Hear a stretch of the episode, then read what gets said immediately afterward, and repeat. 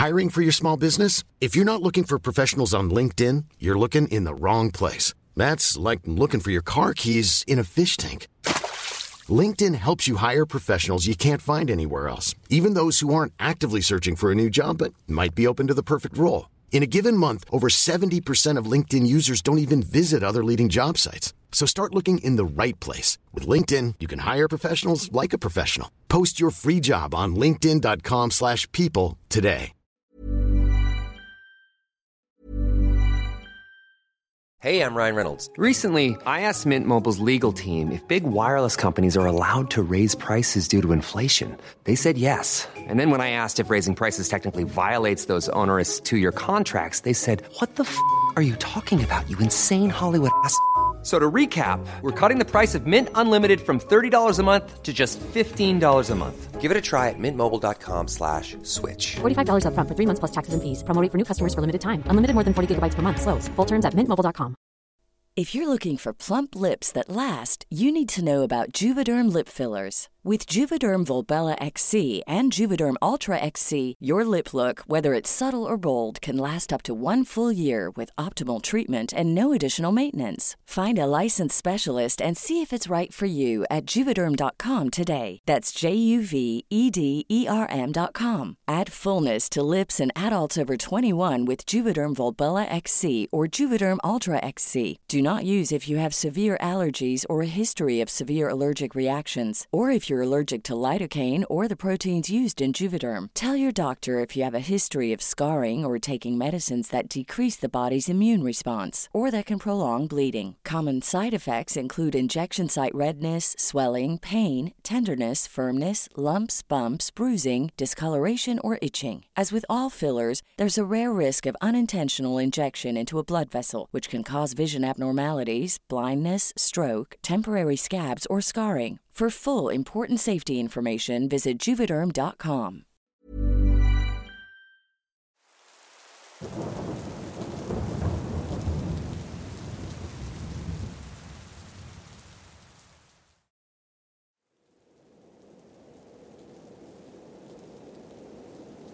Antes de comenzar, debo decir que me fue difícil tomar la decisión de enviar mi relato, pues no miento al decir que he tenido miedo de que me juzguen de loco.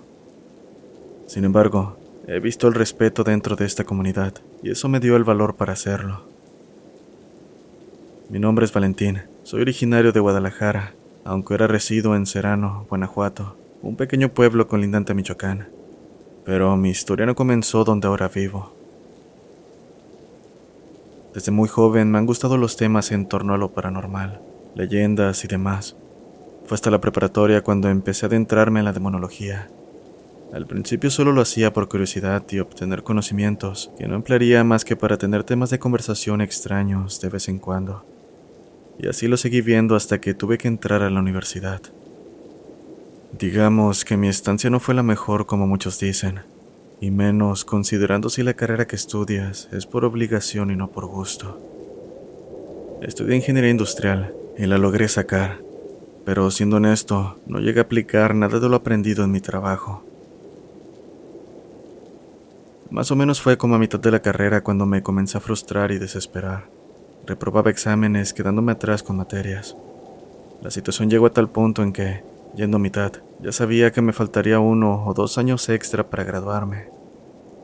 Fue entonces cuando recordé todo lo que investigaba sobre demonología y hechicería. Al principio pensé que ganarme el afecto de algún profesor o profesora me ayudaría. Suena estúpido, lo sé, pero la desesperación ya no me dejaba pensar bien. Quise hacer un intento de algo como un amarre dirigido a la maestra con quien más reprobaba, pero me arrepentí por dos motivos.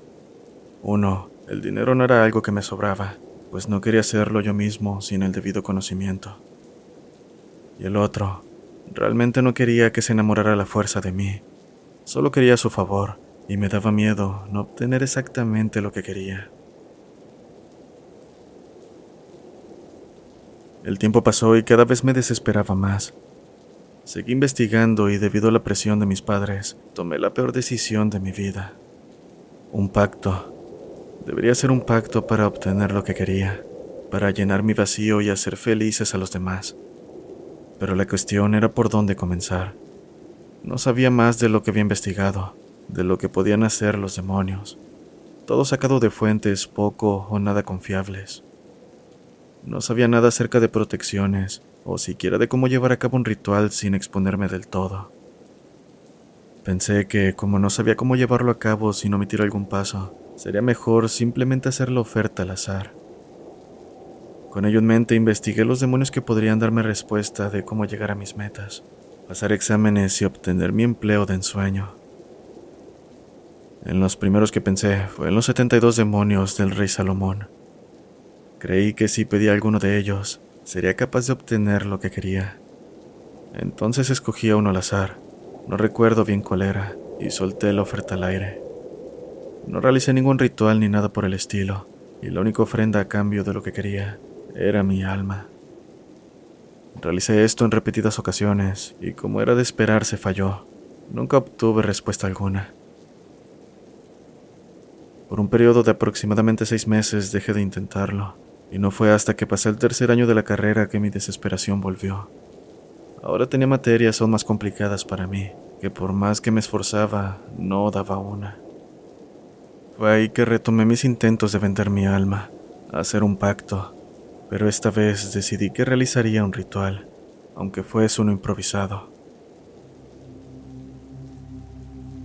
Compré veladoras. Suena tonto, pero también imprimí la imagen de un demonio. Había tomado a Astaroth, que de acuerdo con lo que había leído, me podría dar respuestas del presente, futuro y pasado. Según yo, me ayudaría a conseguir todo lo que necesitaba, así que era lo más adecuado. Esta vez, para realizar el ritual, improvisé un altar con la imagen de Astaroth y coloqué las veladoras junto al altar. La única protección que según yo utilicé fue una medalla de San Benito que me regalaron mis abuelos. Después encontré una oración en internet, como ya les dije, de una fuente no confiable, y esa fue la que utilicé. Llevé a cabo el ritual aproximadamente a la medianoche en mi habitación. Debido a que estaba cerca del cuarto de mis padres, traté de hacer el menor ruido posible.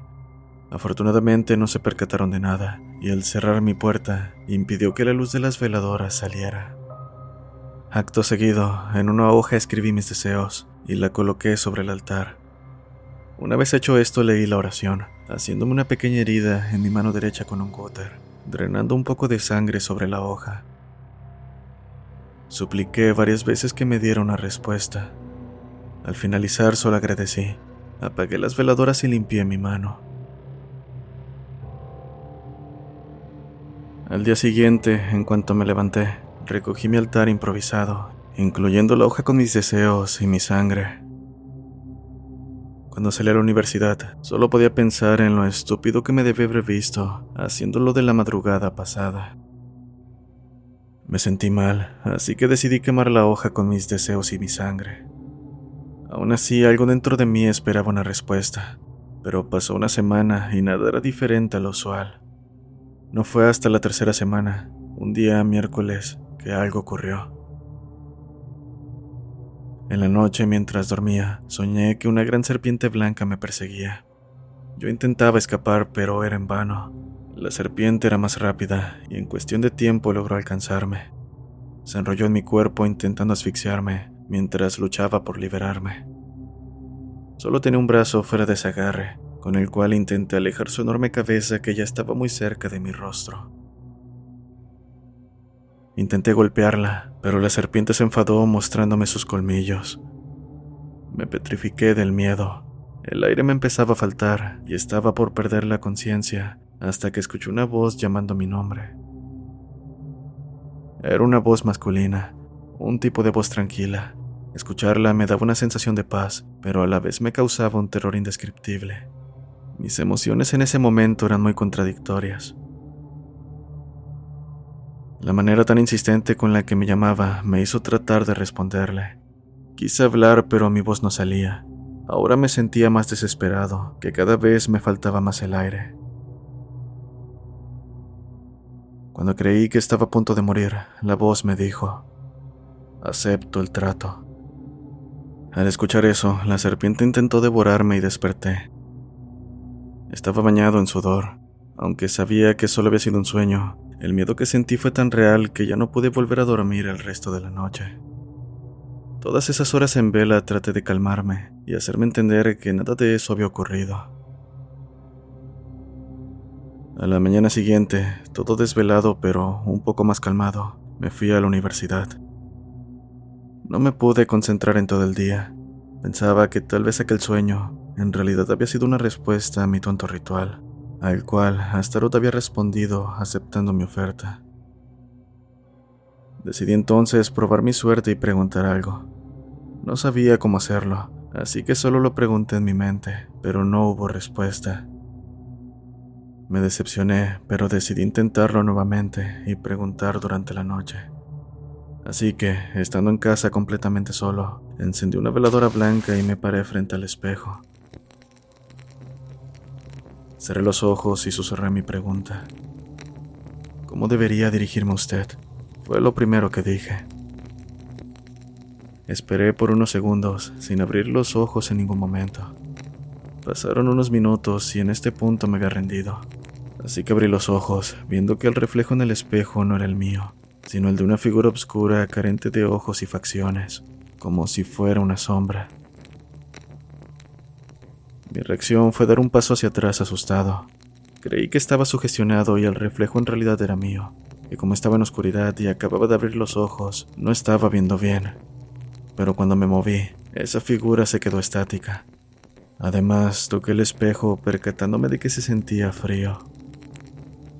También sentí una tensión fuerte en el pecho y un aroma que, al contrario de lo que se podría esperar de la presencia de un demonio, era fresco. No le azufre ni algo podrido o en descomposición. Permanecí en silencio mirando aquella presencia hasta que escuché una voz. Era la misma voz que en mi sueño. Me preguntó qué era lo que quería saber. Iba a preguntar en voz alta, pero la voz me detuvo, diciéndome que no era necesario que hablara. Entonces pregunté en mi mente lo que en un principio había preguntado. ¿Cómo me debo dirigir a usted?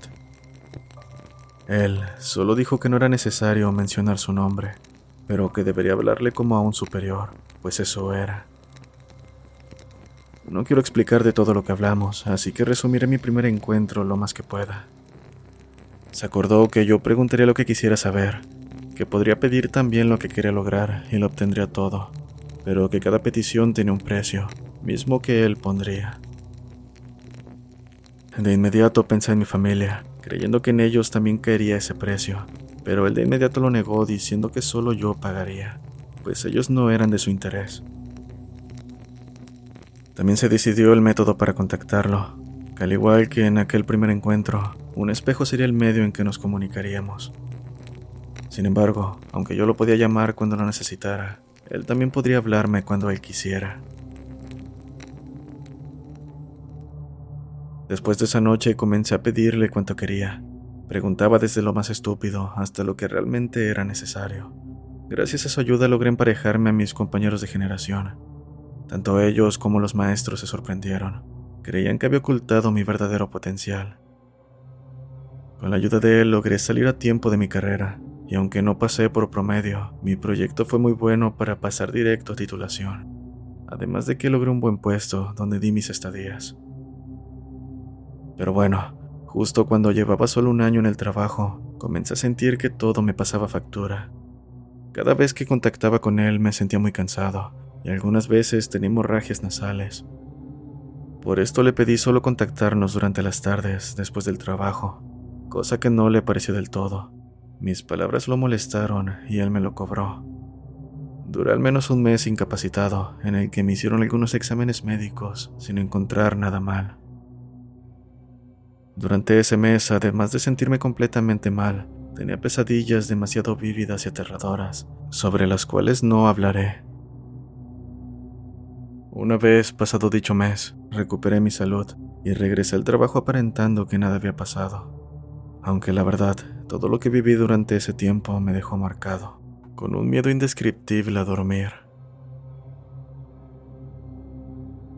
Dos semanas después, pude volver a contactar con él. Solo me preguntó que si había aprendido mi lección. Obviamente le dije que sí, y lo arrepentido que estaba. Agregó que en esa ocasión me lo dejaría pasar, pero no quería que se repitiera. A pesar de todo, él me dejó contactarlo solo en la tarde. Cuando ya tenía dos años en el trabajo, le pedí que me ayudara a subir de puesto. Y como era de esperarse, lo hizo. Ahora tenía un puesto con varios subordinados a mi cargo. Mi siguiente meta fue sentar cabeza, aunque para esto solo le preguntaba cosas tal vez irrelevantes, como que necesitaba para tener una relación duradera y sin problemas, además de solo tener un hijo. Con su ayuda, logré encontrar una chica que cumplía con mis expectativas, y a los meses de conocerla nos casamos. Para esto yo ya tenía una casa con todo lo necesario para sostener una familia de tres, aunque por el momento fuéramos dos. No alargaré nada con mi vida marital, pero todo iba perfecto. Ella jamás notó nada raro por al menos tres años, tiempo en el que todas mis peticiones pasaban factura de un modo cada vez más fuerte.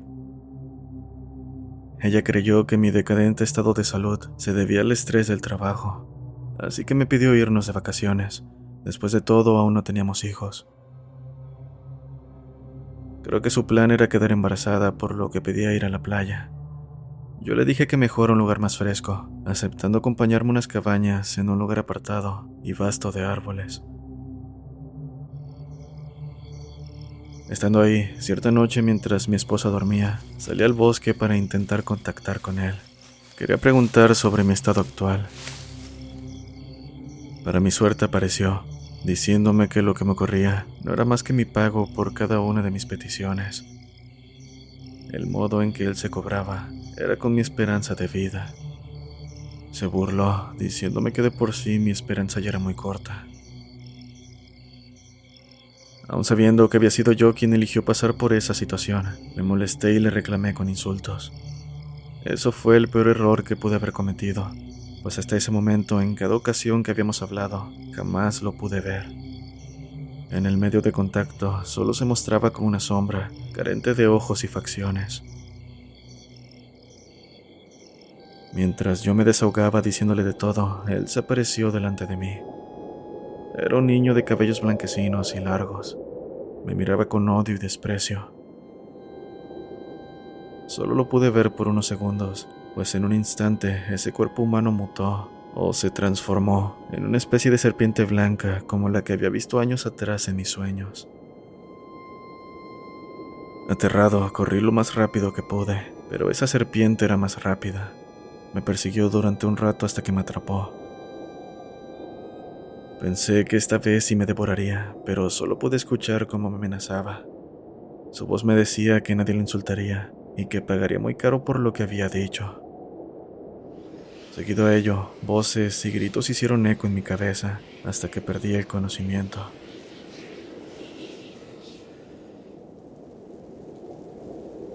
Cuando me encontraron, al parecer habían pasado tres días. Según lo que me dijeron, había estado caminando por el bosque sin zapatos, completamente lleno de lodo y en aparente estado de shock, pues no respondía por más que me llamaban, ni siquiera los volteaba a ver. Sinceramente no recuerdo lo que pasó después de que él me condenara. Solo recuerdo haber despertado en el hospital y ver a mis padres y mi esposa muy preocupados por mí. Aunque todo parecía haberse calmado, sabía que a partir de ese momento mi vida cambiaría por completo. No podía evitar sentir terror, y en este punto ya era un poco difícil ocultarlo. Todas las noches tenía pesadillas que me iban consumiendo. Mi mente ya no podía más. Llegué a tal punto que mi esposa me pidió ir al psicólogo y de ahí fui enviado al psiquiatra, quien me recetó medicamento para la ansiedad, pues aunque pensaban que padecía de esquizofrenia, los estudios que me realizaron no podían demostrarlo. Además de que nunca dañé a nadie, ni había presentado conductas suicidas hasta el momento. Cuando ya no pude tolerarlo más, fue cuando empecé a notar cómo mi esposa también era consumida por todo esto. Se enfermaba y siempre se veía apagada.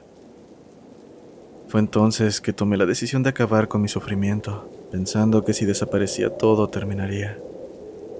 Pero fue imposible. Él no me permitió hacerlo.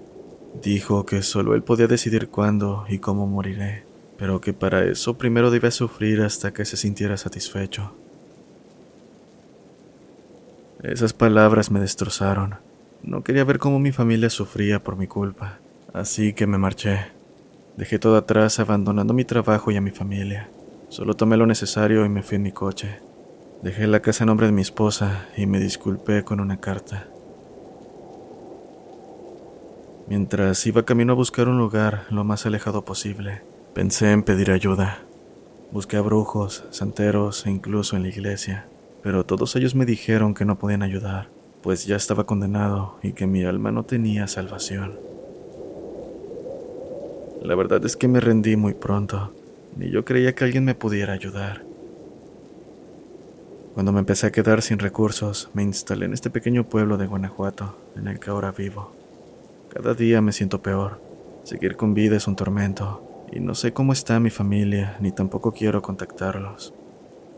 Aún así, sé que este tormento se terminará pronto, pero después de la muerte sé que será peor. Me disculpo si mi historia les parece larga, solo quería que alguien la conociera. Omití muchas otras cosas, pues son demasiado para contarlas. No estoy listo para eso.